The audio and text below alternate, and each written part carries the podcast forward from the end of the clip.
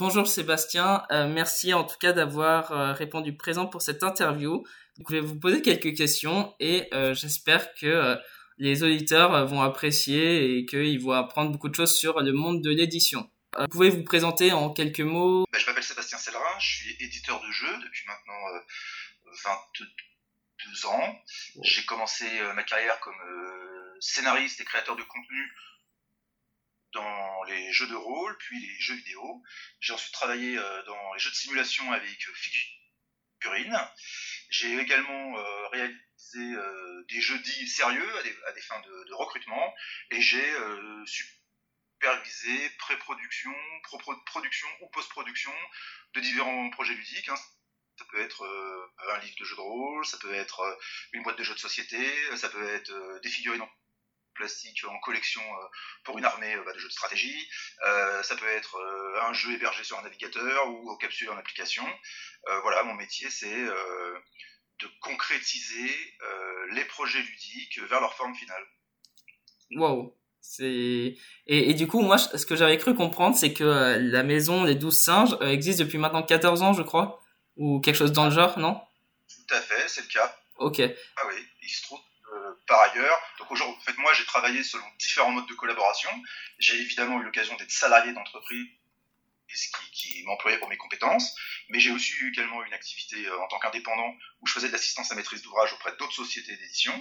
Et euh, il se trouve que par ailleurs, je suis euh, l'un des copropriétaires de Ruspel, la maison d'édition qui possède le catalogue de jeux de rôle Les Douze Singes. D'accord. Et du coup, en fait, les Douze Singes, c'est pas la maison d'édition, c'est Rispel en fait. C'est ça? Tout à fait. Ah, ok. Et pourquoi avoir voulu créer une maison d'édition de jeux de rôle, du coup? Bah, Je crois que toutes les personnes qui ont été amenées à créer une maison d'édition de jeux de rôle, elles ont été confrontées un peu au même schéma, c'est-à-dire qu'elles avaient un projet de jeu de rôle auquel elles tenaient euh, très fort, elles l'ont proposé à plusieurs éditeurs, elles ont essuyé des refus ou des propositions qui ne correspondaient pas à leurs attentes. Et euh, comme ce projet comptait énormément pour elles et qu'elles avaient euh, à la fois euh, le temps et l'énergie de s'engager dans ce développement, et eh ben, elles sont parties tête baissée avec plus ou moins de succès. nous, les Douze Singes, c'est une société. alors, c'est une société auquel j'ai pas contribué à la création. Je suis arrivé en cours de route, mais c'est une entreprise qui se crée dans un moment où euh, il y a, euh, pour ainsi dire, plus d'éditeurs de jeux de rôle en France, euh, parce que beaucoup d'éditeurs ont fait des choix de réorientation économique après l'explosion de la bulle Internet à la fin des années 90, début des années 2000, et on se dit que, bah, comme la place est libre, pourquoi pas nous? Oui, c'est clair. Mais parce que c'est vrai qu'en termes de maison d'édition de jeux de rôle, j'en connais à peine. Hein. Je connais, j'en connais trois maximum, et c'est vrai que euh, c'est pas quelque chose de très connu en général.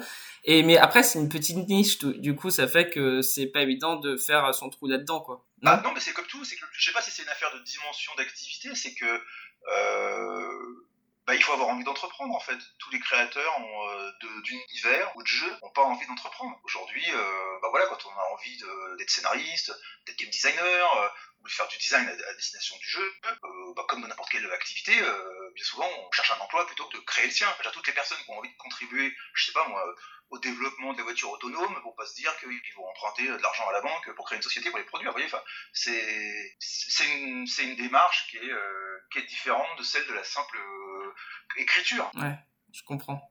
Et euh, comment avez-vous du coup trouvé le nom Enfin, comment Enfin, du coup, vu que vous êtes arrivé en cours de route, il euh, y a une explication à, au nom les douze singes? Pourquoi les douze singes? Parce que nous sommes une armée. Mmh. Et non, parce que bah, déjà, y a, bah, derrière cette expression les douze singes, beaucoup de gens pensent euh, comment effectivement au film qui est le remake de La Jetée. Mais il se trouve que c'est une référence qui elle-même déjà est empruntée aux cultures de l'imaginaire. Donc je ne répondrai pas à cette question, je laisse les, internautes euh, euh, chercher et, trouver la réponse. Euh, je crois que c'est bien que le, mystère reste entier et que, ceux qui savent aient le sentiment de, partager quelque chose de précieux. Et puis je trouve que cette démarche, elle est, elle est ludique, donc elle nous correspond bien. Ok. Et, et du coup, euh, c'est quoi les premières difficultés que vous avez rencontrées ces premières années avec les 12 singes? Non, mais aucune en fait, hein, parce que c'est vrai que bah, je peux en parler même si j'étais pas là au départ, parce qu'au fil des années on se connaît bien.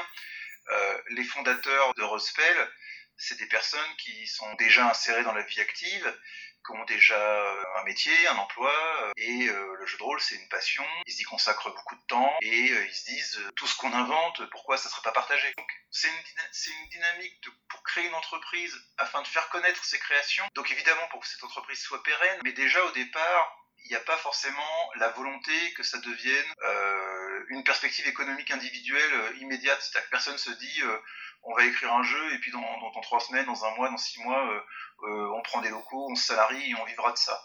La démarche n'était pas celle-là. La démarche était de partager sa création de manière professionnelle, avec le plus grand nombre. Et je pense qu'à ce moment-là, personne n'imagine que 14 ans plus tard, on sera cette fameuse armée et que, même si on l'espère toujours un peu, mais et surtout qu'on aura euh, plusieurs centaines de titres au catalogue et que euh, on sera en capacité de proposer euh, des nouveautés de création francophone ou d'adaptation de jeux indépendants américains et ça tous les mois au marché français.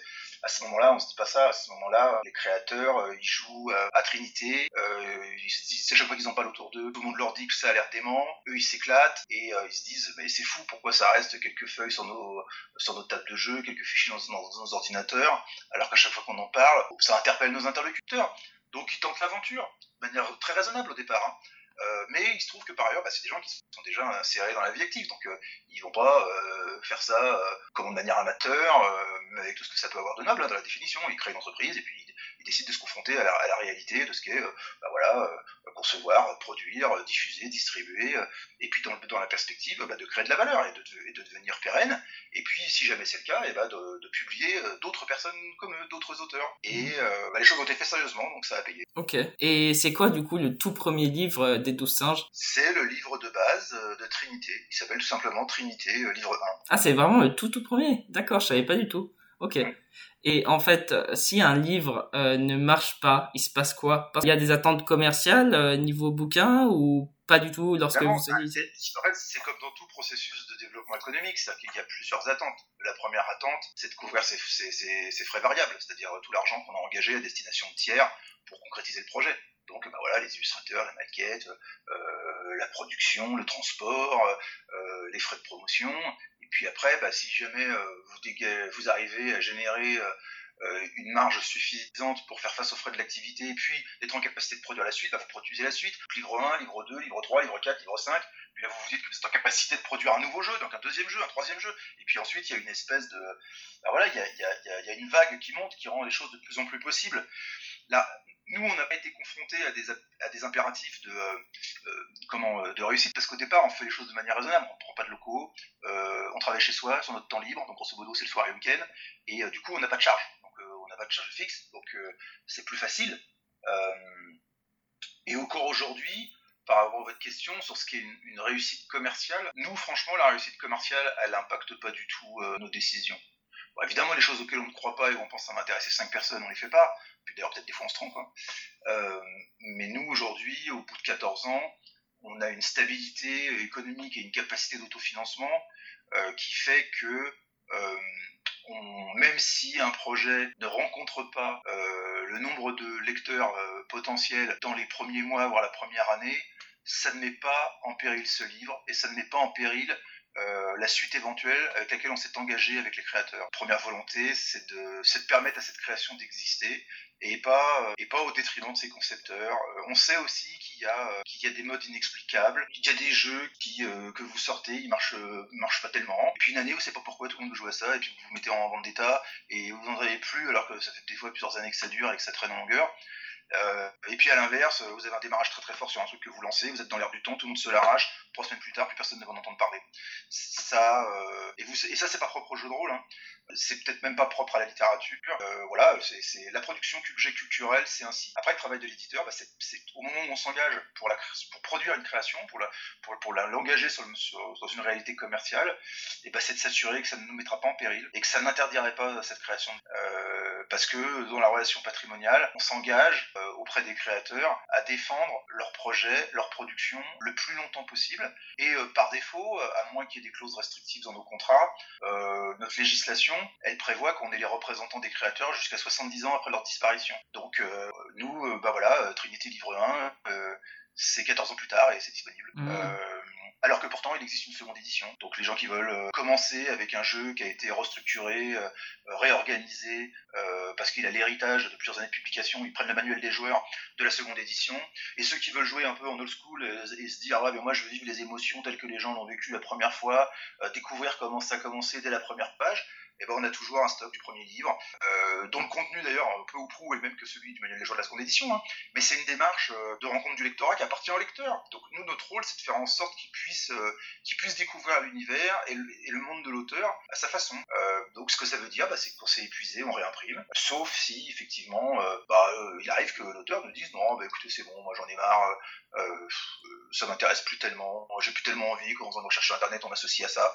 Ça arrive aussi. Hein. Ah bon? Après, c'est un dialogue. Ah ouais, d'accord, ok. Même parce qu'en fait, euh, j'avais aussi remarqué quelque chose, c'est que euh, enfin les douze singes euh, font quand même aussi pas mal de financement participatif, du coup ça aide pas mal, je crois. Enfin, j'imagine, non? En fait, non. nous ne faisons pas de financement participatif. Nous faisons des précommandes participatives. C'est qu'en fait, nous, nous ne dépendons pas euh, du résultat pour produire. Euh, nous, ce qu'on attend de l'opération de la précommande participative, c'est de créer une communauté, de mmh. populariser notre démarche créative et de faire en sorte que la rencontre avec le public ait lieu dans les meilleures conditions qui soient. Et si on atteint le seuil de financement, on sera en capacité d'enrichir la production et euh, de faire peut-être des aménagements et des ajouts qu'on n'aurait peut-être pas fait tout seul. et d'ailleurs, bah, les gens qui, enfin, je vous invite hein, à aller regarder les conditions générales d'utilisation d'un Ulule ou d'un Game on Tabletop. Elles sont très différentes en fait. Hein. On est dans une, on est dans une commerciale qui est très, très différente. Alors, on a fait des financements participatifs, parce que des fois, il y avait un risque réel, et que si jamais euh, on n'atteignait pas le palier de financement, eh ben la question se posait d'annuler ou pas l'opération, parce qu'on sortait un peu de nos habitudes. D'ailleurs, on l'a surtout fait pour des produits qui n'étaient pas des jeux de rôle, en fait. Mhm. Euh, et après, aujourd'hui, la démarche de précommande participative, elle existe parce qu'il y a beaucoup de magasins qui se sont créés récemment avec le développement du jeu de société. Et les gérants de ces sociétés, ils méconnaissent le jeu de rôle. Donc ils ont du mal à se repérer et à savoir euh, quoi mettre en rayon. Comme les magasins de jeux, euh, contrairement à beaucoup de secteurs d'activité, ils achètent pour revendre, et bah pour eux c'est un, un risque très important. Bah, je vais prendre un exemple très concret. Hein. Si vous allez regarder une page de précommande ou de financement participatif, vous verrez qu'il y a grosso modo 3 à 12 boutiques qui participent à tout. Il y a 800 points de vente en France. Donc ça veut dire que vous avez plus de 700 points de vente qui, quand ils voient arriver un nouveau jeu de rôle, ils se disent ouais, c'est peut-être risqué quand même. Euh, donc il faut, euh, il faut tenir compte de cette réalité. Et puis ensuite, aujourd'hui, de par le développement des réseaux sociaux, et puis euh, bah, du, voilà, du développement d'une forme de médiatisation par le partage de pas mal de choses, il y a une aspiration euh, des lecteurs et des consommateurs, hein, quel que soit le point de vue où on se place, euh, à vivre ce type d'aventure, à cette rencontre avec la création, à pouvoir dialoguer entre le moment où le projet est mis en vente et le moment où effectivement on peut plus retirer son clic. Donc on, répond à cette attente-là.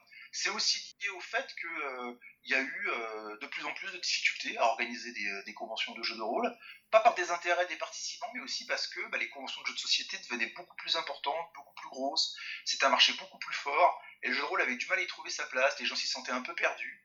Et finalement, ces opérations participatives, elles ont peut-être remplacé dans le cœur de beaucoup de gens la petite convention auxquelles on allait facilement un peu tous les week-ends par le passé. Ok, je vois. Financement participatif des douze singes, euh, je sais que moi je suis comme un fou et j'aime beaucoup contribuer euh, parce qu'en fait j'ai l'impression que selon vous, vous avez réussi à créer une sorte de euh, ouais, de, de fanbase où justement il y a beaucoup de gens qui, qui aiment vraiment euh, les œuvres des douze singes et du coup ça crée vraiment une bonne communauté qui soutient toujours euh, cette maison d'édition. Après je me trompe peut-être, c'est peut-être que moi mais peut-être pas je pense. Du coup vous en pensez quoi? Je pense qu'il y a des gens qui sont comme vous et c'est toujours très agréable de découvrir que voilà qu'il y a des gens qui nous suivent et, qui ont et qui portent intérêt à, la démarche qui est la nôtre, hein, c'est-à-dire des jeux qui sont aussi euh, plus courts en termes de texte, plus faciles à prendre en main, qui sont très scénarisés, qui ont un univers qui est articulé, où il y a un début, une euh, qu'on tiendra cet engagement-là, euh, et puis aussi qui, bah, ne sont pas rebutés le fait que parfois bah, notre, format qui est qualifié de petit dans le milieu du jeu de rôle euh, des années 90 et en fait le grand format du, roman où nous on trouvait ça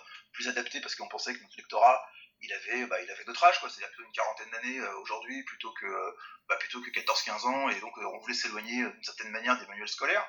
Euh, mais euh, dans les faits, quand on regarde un peu euh, la répartition bah, de notre lectorat, univers sur univers, le noyau dur que vous évoquez, il est très petit en fait. Hein. Ah bon? Il y a quelques dizaines de gens qui vont nous suivre de manière inconditionnelle, alors pas forcément au moment où ça sort, hein, parce que bah, voilà, tout le monde a des priorités à ce moment-là, mais non, les, les... Ah, vous voyez là en ce moment, par rapport à l'actualité, les, les, joueurs du cabinet des murmures, c'est pas ceux de Paxelfica, euh, ce sera sans doute pas ceux de Nephilim, euh, c'est pas ceux de Terra Incognita. Euh, les gens qui, jouent à Cthulhu c'est pas forcément ceux qui jouent à Projet Pélican. les gens qui jouent à Hexagon Universe, c'est pas les joueurs de Tenebrae et de Skull and Bones. Et dans ces parallèles que j'ai faits, il n'y a pas forcément de points communs sur les univers, mais il y a des sensations de jeu, il y a des promesses d'intensité dramatique qui sont comparables.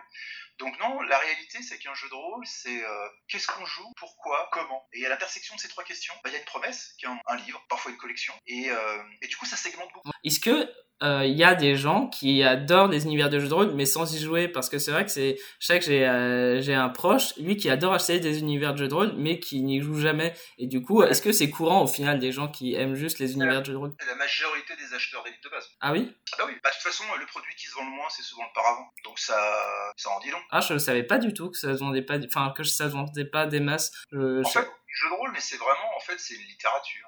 Oui bah il y a beaucoup de gens qui ont découvert les cultures de l'imaginaire par le jeu de rôle. Et du coup, euh, cette lecture avec son chapitrage apparent, avec sa structure apparente, avec un sommaire très découpé, euh, qui peut être aussi une lecture tabulaire, quand vous, quand vous en discutez avec les gens les conventions, vous vous rendez compte que vous, vous êtes pris la tête en tant qu'éditeur à organiser l'information, à faire en sorte que quand un mot arrive dans les premières pages, il n'a jamais été réutilisé avant, donc on donne la définition, et puis plus tard, quand on le reprendra, bah, la notion est claire. Il y a des gens qui vont directement à la création de personnages, il y a des gens qui disent que la magie, il y a des gens qui disent que le système de combat, il y a, des gens, euh, ils vont mettre 10 ans à lire un livre parce qu'ils vont picorer dans toute leur vie. Enfin, là-dessus, il y a vraiment, euh, il y a des, vraiment des pratiques très très diverses. Ok. Mais c'est marrant parce que euh, je vais faire une comparaison entre euh, les oubliés euh, que je trouve euh, génial comme jeu de rôle et euh, Venzia.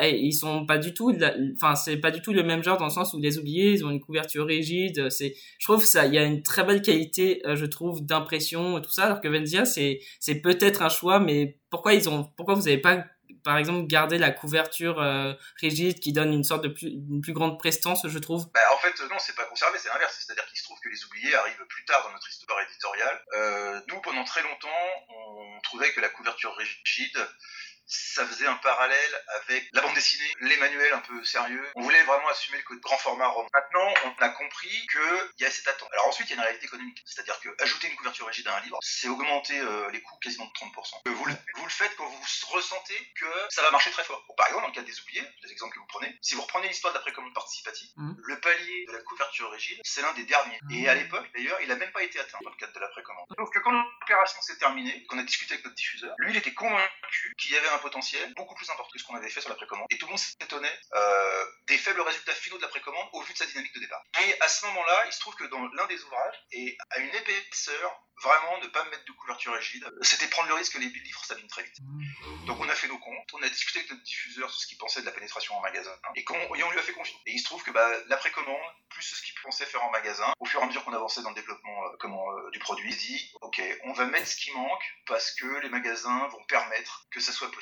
Et donc vous voyez par rapport à votre question tout à l'heure, sur le papier, quand on ajoute la couverture rigide, on fait un choix qui va à l'encontre de la réussite commerciale parce qu'on ajoute des coûts alors que les résultats sont a priori plus faibles que ce qu'on espérait. Donc là de se dire, ok, on peut courir le risque. Euh, et on n'a pas eu à le regretter, parce que ça a été épuisé en quelques semaines, et puis qu'à la fin de l'année, on avait gagné plusieurs prix, donc on a réimprimé. Voilà. Euh, je crois pas que ce soit la couverture rigide qui ait fait la réimpression. Je pense qu'en revanche, ça a envoyé un signal fort au magasin quand on y croyait, au-delà du nombre de clics qu'on avait fait, et ils ont apprécié le geste. D'accord. Et c'est quoi une vente moyenne de livres de jeux de rôle en... ah, Je sais pas si vous avez une vente moyenne. Hein. Non, non, mais il n'y a pas de réponse à ça, parce qu'il y, a des... Vous allez, euh, nous, sur, nos petits formats, euh, on, va, imprimer entre 300 et 800 exemplaires sur un petit format léger, sur un petit format... Euh, un peu plus robuste, on peut monter jusqu'à 1200, 1500. Mais dans les faits, des fois vous vous dites, oulala, il faut faire attention, tirons 500, trois semaines après vous devez imprimer.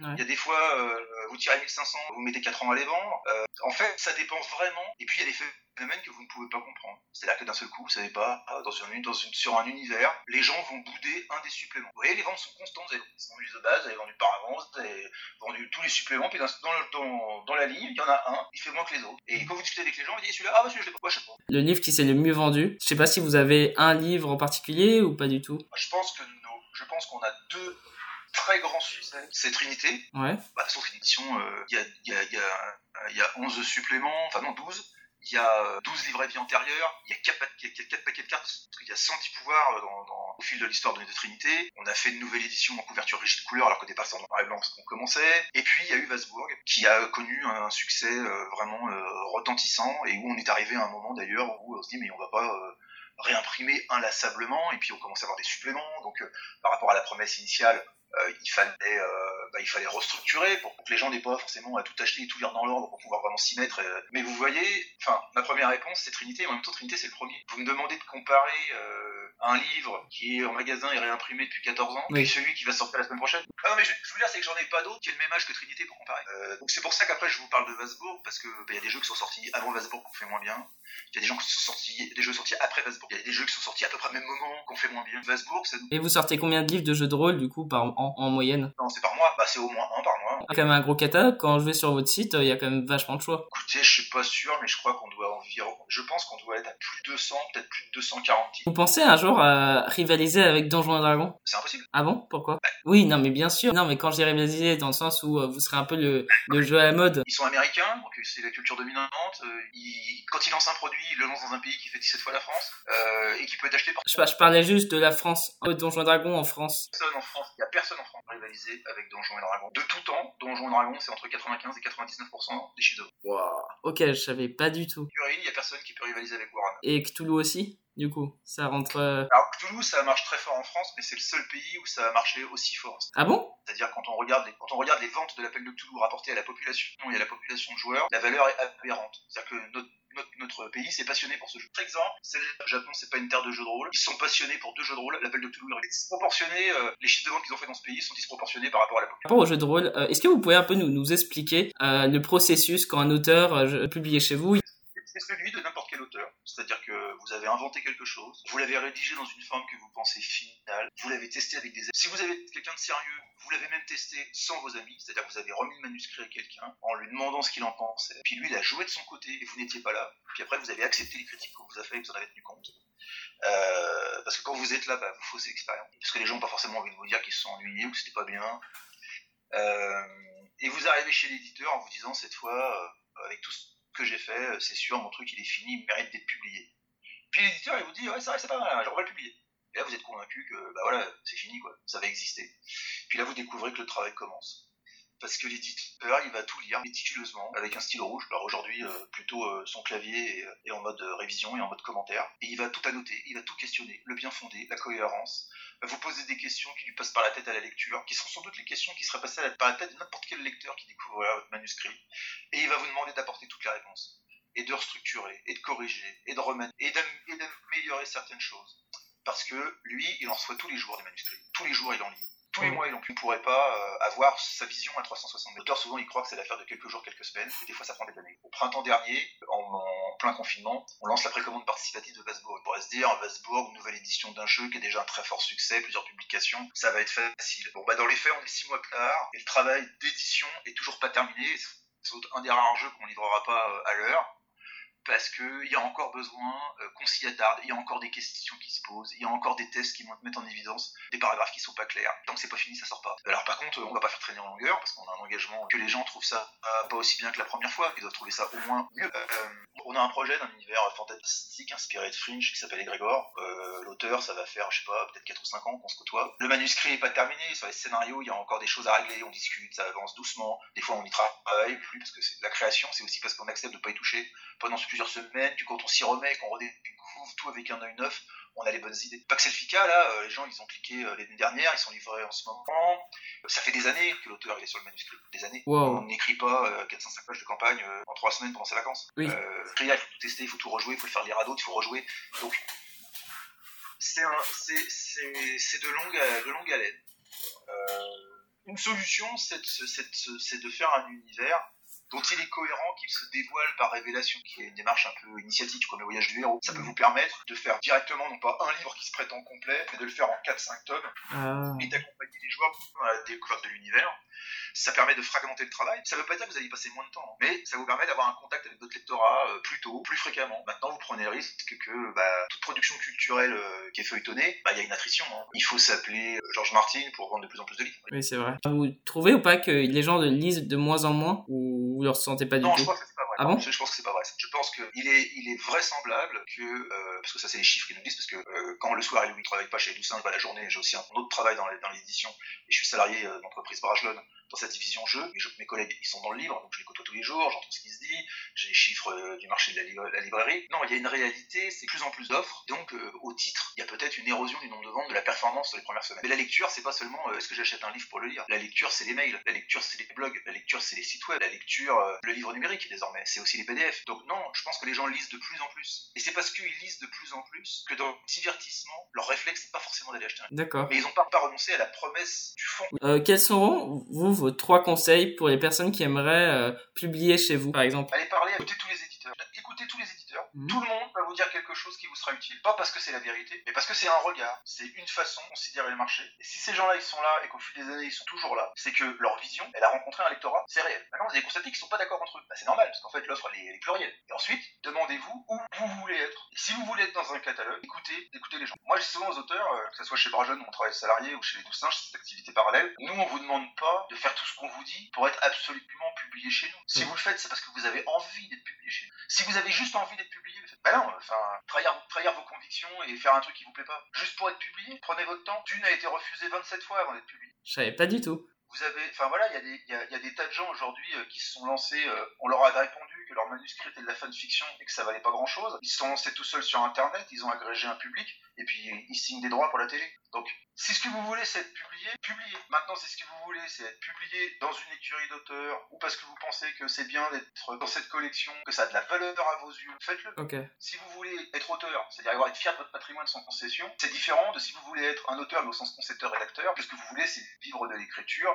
publier tous les mois. Dans ces cas-là, bah, vous ferez des concessions, il y a des offres qui ne seront plus personnelles. C'est là que vous disiez trois conseils, deux autres conseils. Structurez votre projet avant de le présenter. Euh, personne n'a envie de lire de 300 pages pour vous faire une première réponse. Euh, en une page, vous pouvez nous dire qu'est-ce qu'on joue, pourquoi, comment, quels sont les enjeux, c'est-à-dire ça va ressembler à quoi les scénarios. Déjà là-dessus, sur une simple feuille où on répond avec euh, clarté et concision à ces questions, l'éditeur, il peut vous répondre si oui ou non ça l'intéresse. Et il peut vous dire pourquoi ça l'intéresse pas. Euh, et avec ça, ça peut vous donner des idées d'ailleurs. Euh, ensuite, ça vaut le coup de lui envoyer quelques pages, quelques pages, gros, quelques pages de règles, parce que c'est pas la même écriture. Vous êtes peut-être capable d'écrire l'un, pas l'autre. Vous vous en êtes pas forcément rendu parce que vous avez abordé ça de la même manière. Euh, ça va aussi permettre à l'éditeur de dire, bah écoutez, vous êtes capable de l'écrire tout seul ou en fait vous n'en êtes pas capable, vous allez avoir besoin de beaucoup d'aide, donc ça va nous prendre beaucoup de temps, ou alors on va vous adjoindre aussi des gens qui sont spécialisés de la réécriture, parce que ça existe, c'est un métier. Il y, a, des tas de gens qui auront un c'est pas les euh, Et ça les empêche pas d'avoir des bonnes idées et d'avoir le dernier. Voilà, il y a des gens bah, qui sont euh, les secrétaires, les ghostwriters, vous appelez ça comme vous voulez, euh, de grand nom.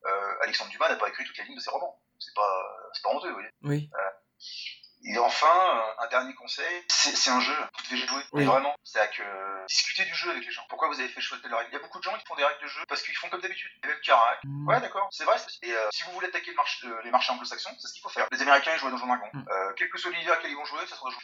Donc nous, on n'est pas comme ça. Et puis aujourd'hui, euh, assumer le fait que c'est du jeu. C'est-à-dire que dans tous les autres secteurs du jeu, et là-dessus, le jeu de rôle est en retard, les game designers, ils ont eu le souci de la prise en main et de la concision. Donc ne négligez pas le côté euh, tutoriel, ne négligez pas euh, le fait que les gens veulent jouer tout de suite. Maintenant, c'est vrai que c'est aussi une littérature que la plupart des acheteurs sont des lecteurs. Vous devez aussi en conscience vous dire, moi j'ai fait un jeu à jouer, j'ai fait un jeu à lire, j'ai fait les deux, et comment j'équilibre le tout. Pour ça, il faut jouer, il faut aller à la rencontre des gens. Mais bon, euh, c'est vrai que là, en période de confinement, c'est pas évident, mais heureusement que Internet existe pour ça. Ouais, vous savez, moi en ce moment, je joue sur Discord, y compris avec des, du matériel. Alors, on parle de Roll20, c'est quand même très orienté Donjon Dragon en ce moment, pas plus tard qu'hier, on a fait une partie où euh, on a des pré-tirés avec des de jeu, on s'est mis sur Tabletop Simulator, on a chargé les, on a chargé les images, on a joué, on a passé un super moment. Euh, sur Discord. Après, euh, aujourd'hui, il y a des, technovisio, c'est bah, comme nous on le fait en ce moment. Voilà, on se parle, on a coupé les caméras pour optimiser le flux. Euh, si vous êtes sur Meet, vous êtes sur Zoom, bah, c'est pareil. Vous, si vous maintenez la vidéo, vous coupez le micro, ça optimise toujours la répartition. Euh, vous avez aujourd'hui des solutions des applications, vous appuyez sur un bouton, ça fait signe à l'animateur qui sait que vous voulez prendre la parole.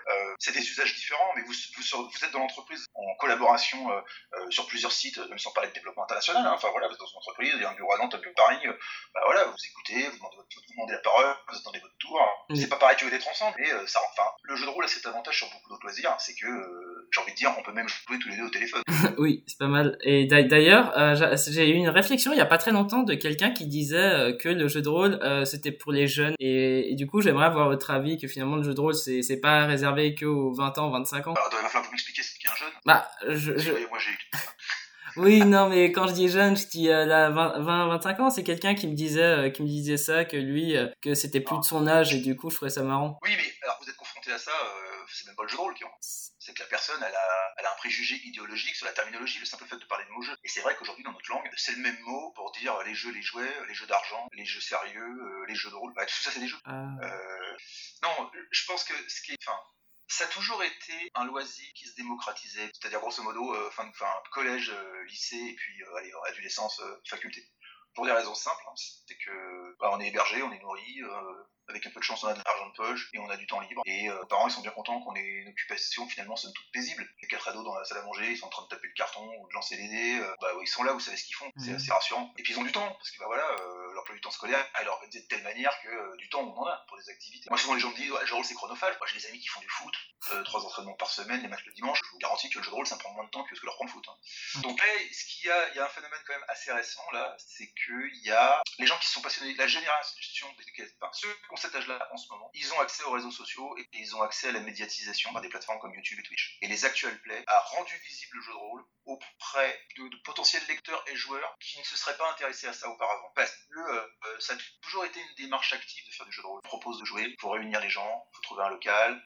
Là, euh, vous êtes sur YouTube, vous surfez, euh, vous voyez un actual play, ça vous fait marrer, euh, vous en parlez avec quelqu'un, ça le fait marrer aussi. Bon bah déjà, vous avez eu un vecteur qui a fait que tout le monde a envie, envie de s'y mettre ou pas. Quoi. Ça facilite la truc. Et puis surtout, ça crée un exemple. Alors que moi, quand j'ai commencé, comment dans les années 80, bon, déjà dans les années 80, il y a trois chaînes de télévision, il n'y a pas de console, le cinéma indépendant est en crise. Il y a un film de culture de l'imaginaire par an qui passe au cinéma. C'est pas forcément ce que mes parents ont envie de voir. Dans ce contexte-là, oui, vous lisez de la fantasy ou jeu, jeu de rôle parce que ça a l'air d'être le meilleur des loisirs. Bon bah aujourd'hui, je grandis avec voilà, enfin, mon gamin, il a grandi avec une console connectée. Euh, avec je sais pas combien de chaînes de télévision, euh, toutes les semaines il y a une sortie euh, de, cinéma fantastique. C'est sûr que c'est pas les mêmes appétits, c'est pas, mais les archétypes sont connus, la relation à la dramaturgie est plus, est plus, est plus familière. Donc c'est peut-être pour ça, c'est que la génération qui, qui s'est toujours engouffrée dans le jeu de rôle par désir de liberté et par fascination parce que ça rend possible, elle a davantage de médias qui lui permettent de jouer et de comprendre ce que c'est. Mhm. C'est peut-être ça. Il y a eu une étude de marché assez intéressante qui a été par Hasbro Wizard of the Coast sur Donjons et Dragons. Et en fait, euh, leur étude de marché, elle a montré qu'en fait, il n'y avait pas de release depuis 40 ans. Et sur les forums, euh, enfin, plus exactement sur Facebook, euh, plein de gens euh, s'insurgeaient contre ça en disant que ça vaut aucune valeur, c'est n'importe quoi. Et quand on regardait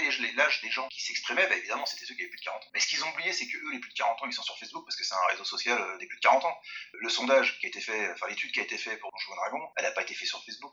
Ils ont été chercher euh, les spectateurs euh, de YouTube, de Twitch, les gens qui partageaient des photos sur Instagram, qui étaient sur WhatsApp. Et c'est comme ça qu'ils les ont sondés. Donc les plus de 40 ans, ils les ont pas eu. Si vous ciblez l'endroit où il y a les gens de, de- de moins de 20 ans, vous allez faire le constat que bah, marché, euh, toute classe d'âge, tout milieu social, euh, tout média. Oui, en, en fait, euh, le jeu de rôle a pas d'âge. On va dire si on trouve des amis euh, qui veulent faire du jeu de rôle ou pas, si les gens veulent aussi s'essayer à faire du jeu de rôle. Parce que je trouve qu'il y a un côté aussi parfois assez péjoratif sur ce mot-là, je trouve. Ouais, je sais pas. Moi, je pense qu'il y a eu, il y a eu un moment où les rôlistes, ils aimaient bien se fouetter et ils aimaient bien considérer qu'ils étaient une minorité marginalisée. Euh, ça les rendait, je crois que ça les pensait penser que ça les rendait intéressants. En école d'art, euh, j'avais invité des potes euh, à faire du jeu de rôle et je sais que eux, ils avaient ce côté euh, un peu, euh, ils trouvaient ça un peu bizarre et c'est vrai que on a beaucoup d'a priori dessus. Mais oui, mais en fait, il y a- je pense qu'il y, a- y y une erreur qui est communément partagée par beaucoup de joueurs. C'est-à-dire que vous arrivez, vous dites à vos potes, on va faire du jeu de rôle, euh, l'univers c'est ça, on peut jouer ça ou ça, vous allez voir c'est super. Et en fait, sans vous rendre compte, vous venez d'expliquer à une partie de l'auditoire que ça va être chiant comme la Si vous voulez que ça marche, vous devez dire aux gens, c'est quoi ton roman préféré? C'est quoi ton film préféré? C'est quoi toi, si tu avais le choix d'être euh, le personnage principal d'une histoire, tu serais qui et ce serait quelle histoire? Et on fait un tour de table, et après, demandez qu'est-ce qu'on peut proposer comme première partie de jeu de rôle avec les envies des gens. Ah, c'est super Faites intéressant. une première partie en en tenant compte des aspirations de toute la table pour leur proposer quelque chose qui est commun. Sans cette démarche-là, pouvez pas, vous créez pas les conditions de la rencontre. Vous avez juste pu valider qu'ils n'avaient pas envie de jouer avec, pas au jeu que vous leur proposiez, pas au jeu que vous leur proposiez de la manière. Donc, euh, je vais faire ça moi la prochaine fois. Du coup, c'est pas mal comme. Si, enfin, on, enfin, si je veux jouer avec des gens qui connaissent, on discute de comment on joue. Si jamais je veux initier des gens, faut que je me mette à leur portée. Mhm. Si je veux initier des gens qui connaissent le loisir, mais qui veulent découvrir un nouveau monde, c'est encore une autre démarche. Mais considérer qu'on peut aborder ces trois types de tables de jeu de la même manière, avec le même questionnement, bah, il y a dans deux, deux cas sur trois. Ouais, je vois ce que vous voulez dire. C'est super intéressant. Quels sont vos trois conseils si quelqu'un aimerait créer sa maison d'édition? Euh, réfléchissez bien, vous allez, euh, vous allez galérer pendant 10 ans. Parce que euh, une maison d'édition, vous ne saurez, il faut souvent, à moins d'un coup de chance extraordinaire ou d'un sens marketing très fort, euh, c'est peut-être votre cas, hein, mais euh, ouais, il faut, il faut à peu près une, dé- une décennie Mmh. pour, euh, pour construire un catalogue le la longue traite, c'est-à-dire les petites ventes sur tous les titres, crée un flux qui donne une capacité d'autofinancement. Énormément d'argent. Et personne ne vous prêtera cette somme-là pour faire. Mais il faut investir combien pour, par exemple, créer, enfin, oui, développer un livre? Bah, C'est pas seulement développer un livre, c'est que si vous voulez le développer et vous voulez faire ça sérieusement euh, à temps plein euh, comme étant un travail, bon, bah déjà, euh, prenez votre salaire, chargez, vous multipliez un par 1,52 pour avoir le super brut, vous ajoutez l'assurance, vous ajoutez le local, voilà, on est en train de parler de 100 à 150 000 euros par an. Et aujourd'hui, euh, bah, les financements, ils sont plutôt orientés euh, bah, vers les technologies, pas, vers le livre. C'est pas, euh, c'est pas parce que le livre c'est pas bien ou que ça vaut plus le coup, mais c'est que les gens qui sont en capacité de financer des activités, ils cherchent le rendement et des promesses qui sont tournées vers l'avenir. Or, le livre aujourd'hui est perçu soit comme étant le signe de l'élitisme, pour faire simple, même si j'aime pas tellement ce mot, mais grosso modo, c'est faut être étiqueté CSP+, pour avoir envie d'acheter une étagère et mettre des livres dedans. Enfin, voilà, c'est donc, euh, je pense que, bah, de toute façon, on voit bien, nous, il y a 14 ans, euh, il y avait, euh, je crois qu'il y avait plus de maisons d'édition de jeux de on se lance tout, enfin, mes associés se lancent, je pense tout le monde ricane. Bah, moi, je sais, je me souviens que quand je les rejoins, euh, les gens me disent ne fais pas ça, tu ne reverras pas ton argent, etc. Et dans les faits, au bout de 14 ans, les mecs qui ont monté des maisons d'édition et qui ont mis la plaque sous la porte 2 ou 3 ans après, je n'ai vu que ça. Euh, ce qui différencie, c'est pas qu'on est plus mal que les autres, c'est que euh, on a compris que de par les volumes de vente du jeu de rôle, de par la nature de l'activité, ça pouvait pas être ça pouvait pas être une activité principale. Et quand on atteint les volumes financiers qui permettent aujourd'hui de donner la garantie d'un emploi, bah, on est à des moments de notre vie, de notre carrière, où c'est pas l'emploi qu'on a envie d'avoir. On va embaucher d'autres gens pour le faire. Et ça, c'est la vie d'entreprise en fait que quand vous, quand vous créez une activité, euh, bah, si vous êtes dans un truc qui est indispensable, qui est dans l'air du temps, ça peut devenir votre emploi. Si c'est pas le cas, c'est forcément quelque chose euh, d'un peu marginal. Et ce qui veut pas dire que vous n'avez pas de, de belles réussites, parce que je pense qu'on peut être fier de ce catalogue. Enfin voilà, aujourd'hui, euh, je prends une anecdote très simple. Hein. Il y avait un distributeur historique du jeu de rôle qui s'appelait Millennium. il a fermé parce que bah, le jeu de rôle était en pot de chagrin à un moment et il a été emporté avec faux du vin.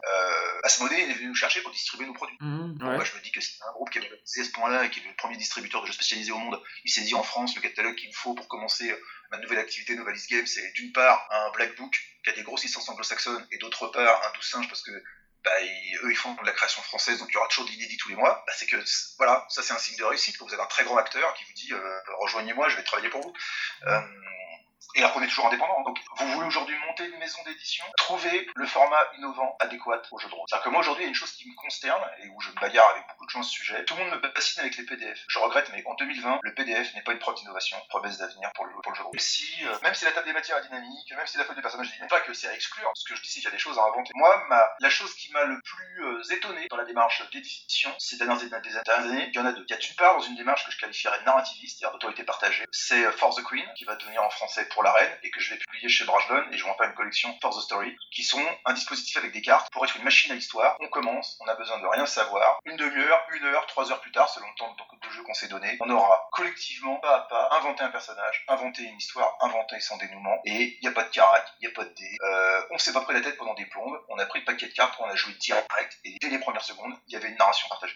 Et l'autre, euh, en jeu de rôle traditionnel, c'est Shan, euh, qui était pourtant un univers assez étrange, insolite, atypique, ancien, donc le remettre au du jour, c'était quand même, enfin, c'était courageux. Mais euh, voilà, vous avez un site internet, vous créez votre personnage euh, directement en ligne à la fin de la création de tous vos choix. Euh, vous éditez votre feuille de perso et la liste des cartes dont vous avez besoin. Et vous pouvez aller acheter les cartes séparément. les livres, c'est vraiment les scénarios et c'est la bible et c'est le contenu.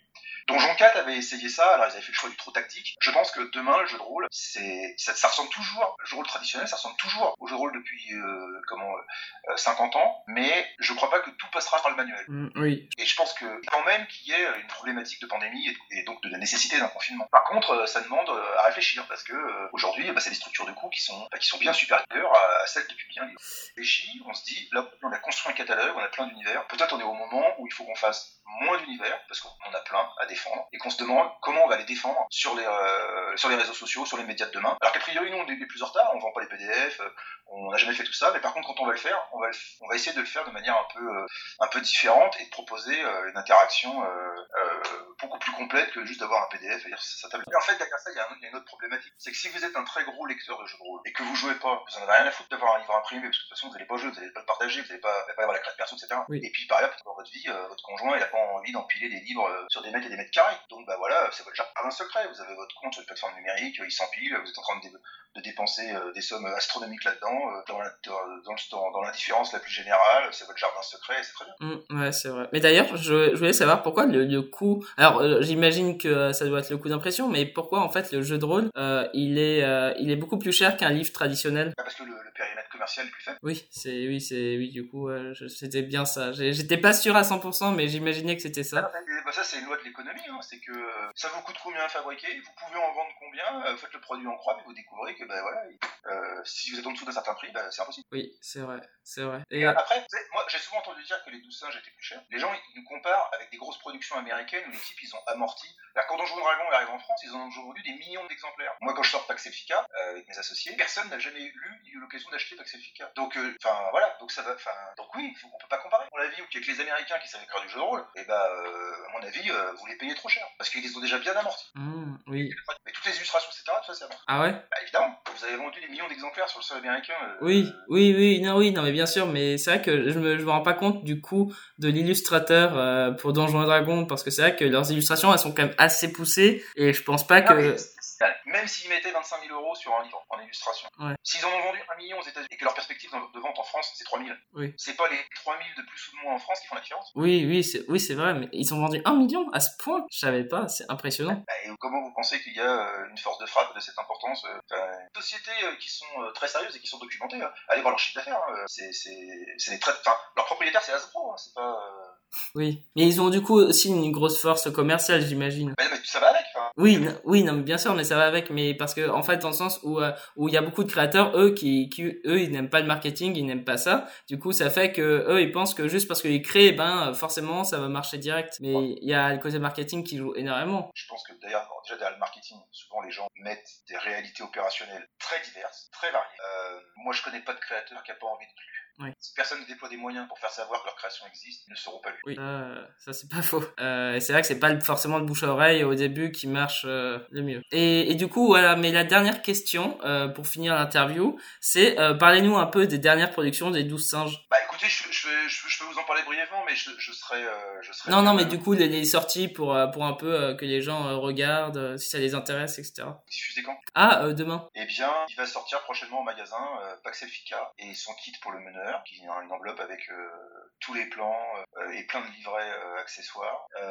ensuite, ce sera l'édition Seconde Guerre mondiale d'Hexagone Universe, qui s'appelle Les Partisans. Okay. Et puis, à peu près au même moment, il se trouve que les éditions de Qui ont redéveloppé Nephilim, mm. nous font confiance pour, dans le cadre d'un nouveau label qui s'appelle Ludica. Et bah, Ludica commence son existence en proposant une édition de Nephilim Légende qui sort en magasin avec les veilleurs qui accompagnent, qui, campagne, qui, qui accompagne le paravent du jeu. Ça, c'est l'actualité sortie magasin de ces prochains jours, prochaines semaines. D'accord, bah super. Et bah sur ce, bah je vous souhaite une belle journée et merci, merci beaucoup. Au revoir. Au revoir.